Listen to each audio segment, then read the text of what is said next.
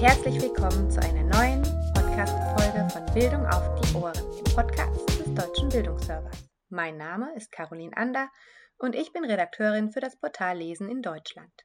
In der heutigen Folge dreht sich alles um das Thema Medienkompetenz in Bibliotheken. Ich spreche mit Frau Weiler, Medienpädagogin in der Stadtbibliothek Heidelberg. Mit ihrem BibLab E-Auto hat die Stadtbibliothek medienpädagogische Angebote in Heidelberger Kitas und Schulen gebracht und digitale Medienkompetenzen in spannenden Workshops vermittelt. Durch die Eröffnung eines örtlichen BibLabs in den Räumen der Bibliothek haben nun junge BesucherInnen die Möglichkeit, an Workshops zu digitalen Themen wie Coding, Gaming oder Videoproduktion teilzunehmen. Ja, dann freue ich mich doch jetzt sehr, auch Frau Weiler zu begrüßen, Medienpädagogin am BibLab der Stadtbibliothek Heidelberg.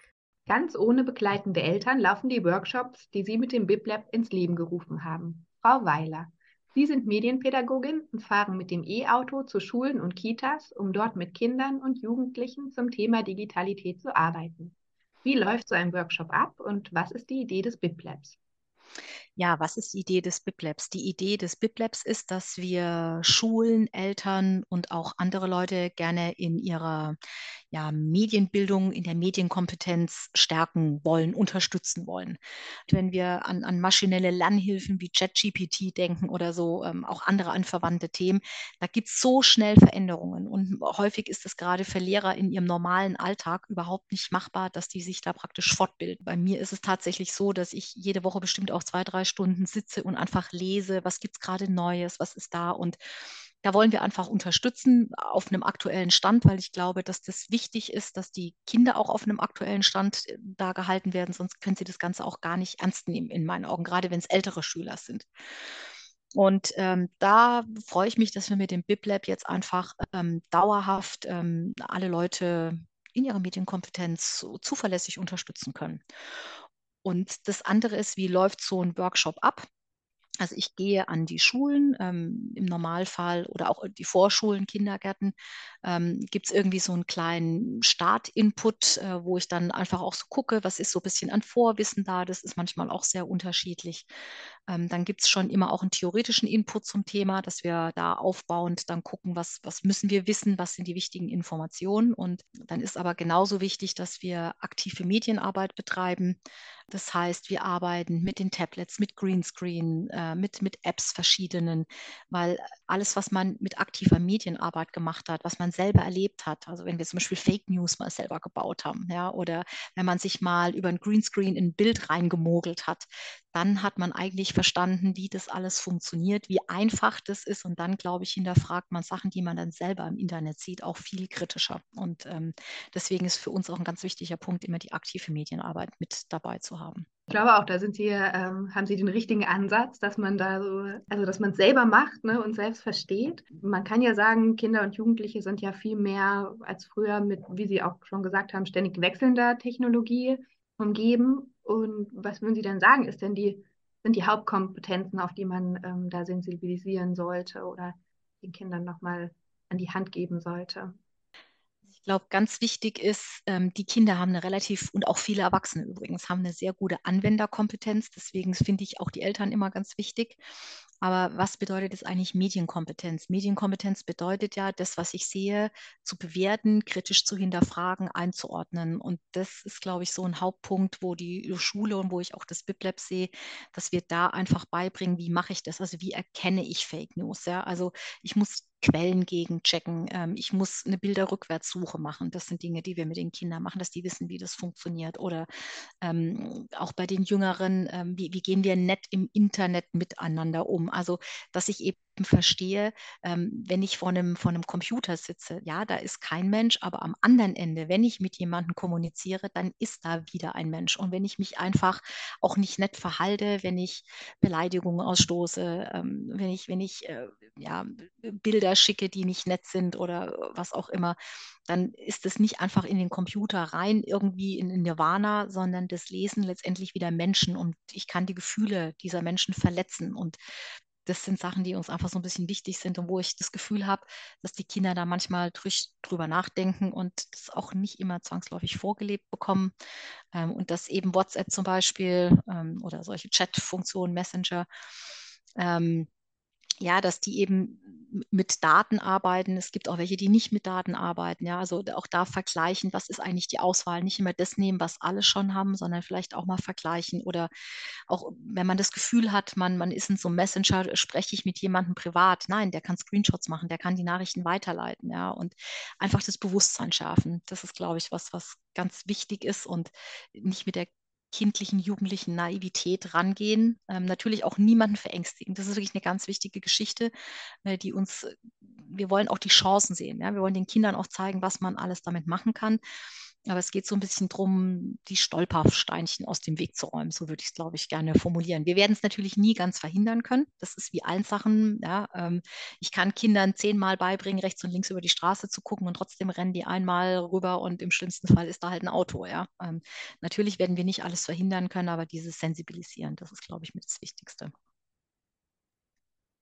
Ja, und Sie haben ja jetzt auch die Möglichkeit, dadurch, dass das BibLab ähm, auch jetzt in der Stadtbibliothek einen eigenen Raum hat, die ähm, Kinder und Jugendlichen auch ja, langfristig oder immer wieder zu betreuen. Sie haben ja jetzt die mit dem, den Workshops, sind Sie ja wahrscheinlich nicht in einem bestimmten Turnus immer da. Ähm, wie ähm, sieht das jetzt aus, wenn ähm, das BibLab jetzt auch die Türen öffnet für verschiedene Zielgruppen? Und ähm, wie wird das mit der medienpädagogische Konzept dann auch dadurch gestärkt, dass Sie in Zukunft das BibLab auch vor Ort haben?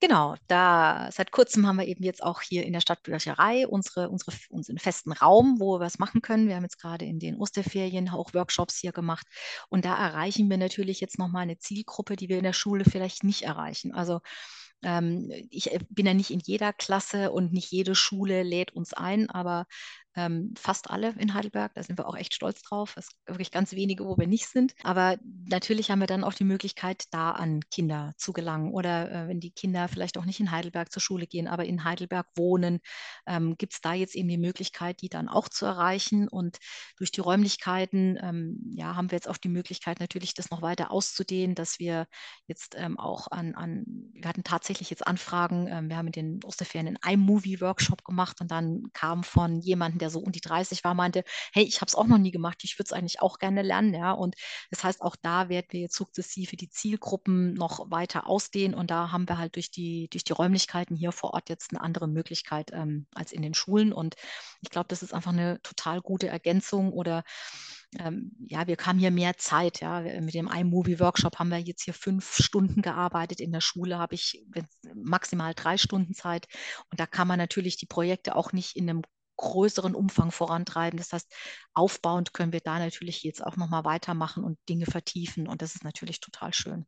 Ja, vor allem, wenn Sie sagen, dann sind es verschiedene Zielgruppen, die auch ihre Erfahrungen vielleicht einbringen, die sich auch gut ergänzen. Vielleicht auch sogar, wenn Sie Familien haben, ne, dass man da auch Spannungen vielleicht abbaut, gerade wenn es um das Thema Medien geht. Es ist ja auch in der Familie auch diskutiert, was, was man vielleicht darf oder was man nicht darf. Also da ähm, glaube ich, haben Sie eine, eine ähm, gute Position jetzt mit dem BibLab auch in der Stadtbibliothek. Aber was wünschen Sie sich denn so für Ihre zukünftige Arbeit mit dem, mit dem BibLab vor Ort und natürlich auch in der Schule? Also vielleicht da nochmal den ganz kleinen Schritt zurück. Ja, was wir ähm, hier vor Ort auch machen können, gerade wie Sie sagen, wenn es innerhalb der Familien auch Diskussionen gibt, nehmen wir das große Thema Gaming. Ja, also das ist ja in vielen Familien ein heißes Eisen. Wie viel darf man? Was darf man? Wofür ist die USK, die FSK gut und so weiter? Und wir bieten hier dann auch so Eltern-Kind-Workshops an. Oder wenn die Kinder, wenn wir den Kindern einen Workshop machen, nehmen wir die Eltern danach auch dazu rein. Ähm, wir haben Stellwände jetzt schon aufgebaut an an Veranstaltungen, wo die Eltern sich informieren können. Also das heißt, wir sehen uns auch als Ansprechpartner in solchen Fragen und ähm, hoffen, dass sich das natürlich auch weiter noch ausbaut. Da sind wir jetzt ein bisschen bei einem Ausblick, wo, wo würde ich mir gerne wünschen, dass das BibLab noch hingeht. Ja, dass wir als kompetenter Ansprechpartner einfach gesehen werden. Ähm, ich würde mir, das wird auch so was sein, woran ich in nächster Zeit noch ein bisschen mehr arbeiten werde, dass wir uns weiter vernetzen, dass es eben ähm, mit, den, mit den Medienzentren und so weiter, andere Einrichtungen, die wir hier in der Stadt haben, ähm, dass wir einfach auch zusammen arbeiten und dadurch insgesamt in der Medienkompetenz, in der Medienbildung ähm, ein gutes Fundament bieten, auch anerkennen, was andere machen, weil ich allein schaffe gar nicht alles hier im BibLab oder wir im BibLab.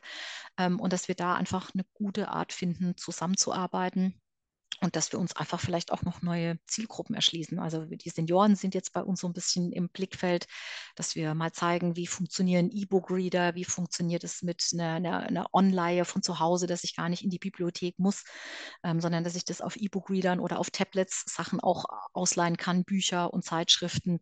Ähm, und das ist natürlich auch ein Riesenpunkt oder für Leute, die ähm, vielleicht auch mal krank sind und nicht raus können, dann im Krankenhaus liegen. Und wenn man weiß, wie das funktioniert, kann man sich die Zeit dann da auch gut vertreiben. Und das ist natürlich was, wo wir auch dran arbeiten wollen. Und wie gesagt, auch da war jetzt wirklich interessant, dass auch da Leute meinten, hey, in aktiver Medienarbeit haben wir auch noch Bedarf. Und ich denke, da werden wir in Zukunft auch noch ein bisschen was anbieten.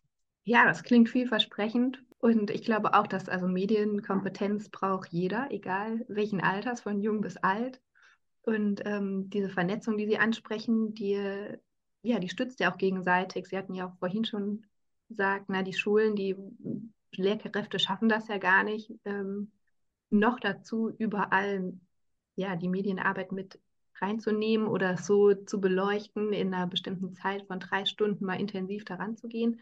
Da ist jede Unterstützung wertvoll mit dem BibLab auch Freude dran haben, ist, wenn wir natürlich auch Anstöße geben, dass sich Dinge weiterentwickeln. Also ich war jetzt heute Morgen gerade in einer, in einer äh, Kindertagesstätte mit unseren kleinen Roboterbienen und wo es so darum geht, das erste Programmieren den Kindern beizubringen. Und die Erzieherin, die war total begeistert, die hatte sich damit tatsächlich auch schon mal beschäftigt und hat dann gesagt, ja, ähm, was würden Sie denn empfehlen? Wie kann man das denn weitermachen? Eigentlich reicht es ja jetzt gar nicht, ähm, diese anderthalb Stunden, also länger kann man mit Vorschulkindern nicht was machen. Wie kann man das denn noch weiterentwickeln? Und ähm, da gibt es dann natürlich auch Ideen und auch Fortbildungsmöglichkeiten und eben als Ansprechpartner da sein und äh, dann sagen, so, wenn wir jetzt diesen, diesen Impuls praktisch gegeben haben, wie könnt ihr dann auch weiterarbeiten ähm, mit diesen Bienen? Das, wie, wie kann man das Konzept weiterfahren, dass es eben nicht nur eine einmalige Aktion ist, sondern weitergeht? Und ja, das ist natürlich was, was wir uns auch wünschen, wenn dann da auch die ja, die, die Beteiligten das nicht nur dieses, diesen einmaligen Input den Kindern geben, sondern mit den Kindern weiterarbeiten. Das ist natürlich toll. Und dann gibt es auch die Möglichkeit, dass man das Material bei der Bibliothek ausleiht oder das? Leider nicht, weil das Problem ist, wenn wir das verleihen und ich brauche das und es gibt Rückgabeschwierigkeiten, ja. würde ich in dem Moment ja nicht. Aber da bin ich jetzt wieder bei der Vernetzung. Ähm, da ist die Idee da, dass vielleicht ähm, Partner dann was anschaffen, wo man es ausleihen kann. Und ähm, da habe ich so ein paar Ideen und müssen wir mal gucken, wie wir das hinkriegen.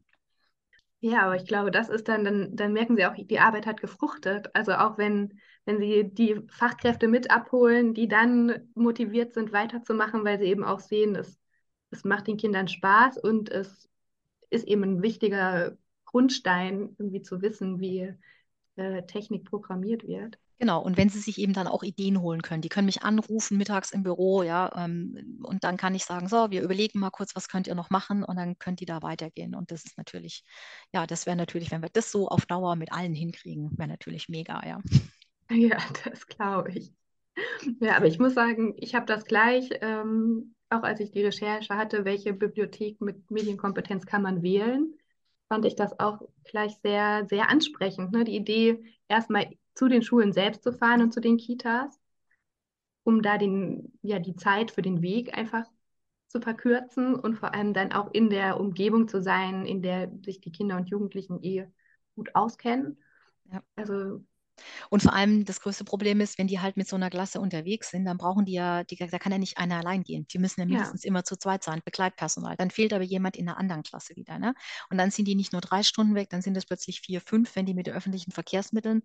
Und dann wird, ist die Hürde halt viel größer ne, für die Schulen. Und deswegen die Idee, dass wir da direkt hingehen mit unserem süßen kleinen Auto, das ist natürlich echt eine total gute Variante. Absolut, ja.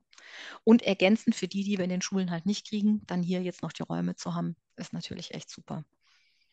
Auch mit Try and Arrow zu gucken, welche Angebote kommen an, ja. äh, wie erreichen wir die unterschiedlichen Zielgruppen. Und wenn Sie jetzt sagen, ja, jemand sagt selbst, auch ja, da hätte ich auch Interesse dran, dann dann ist das ja der beste Boden, damit da weitere Workshops daraus erwachsen.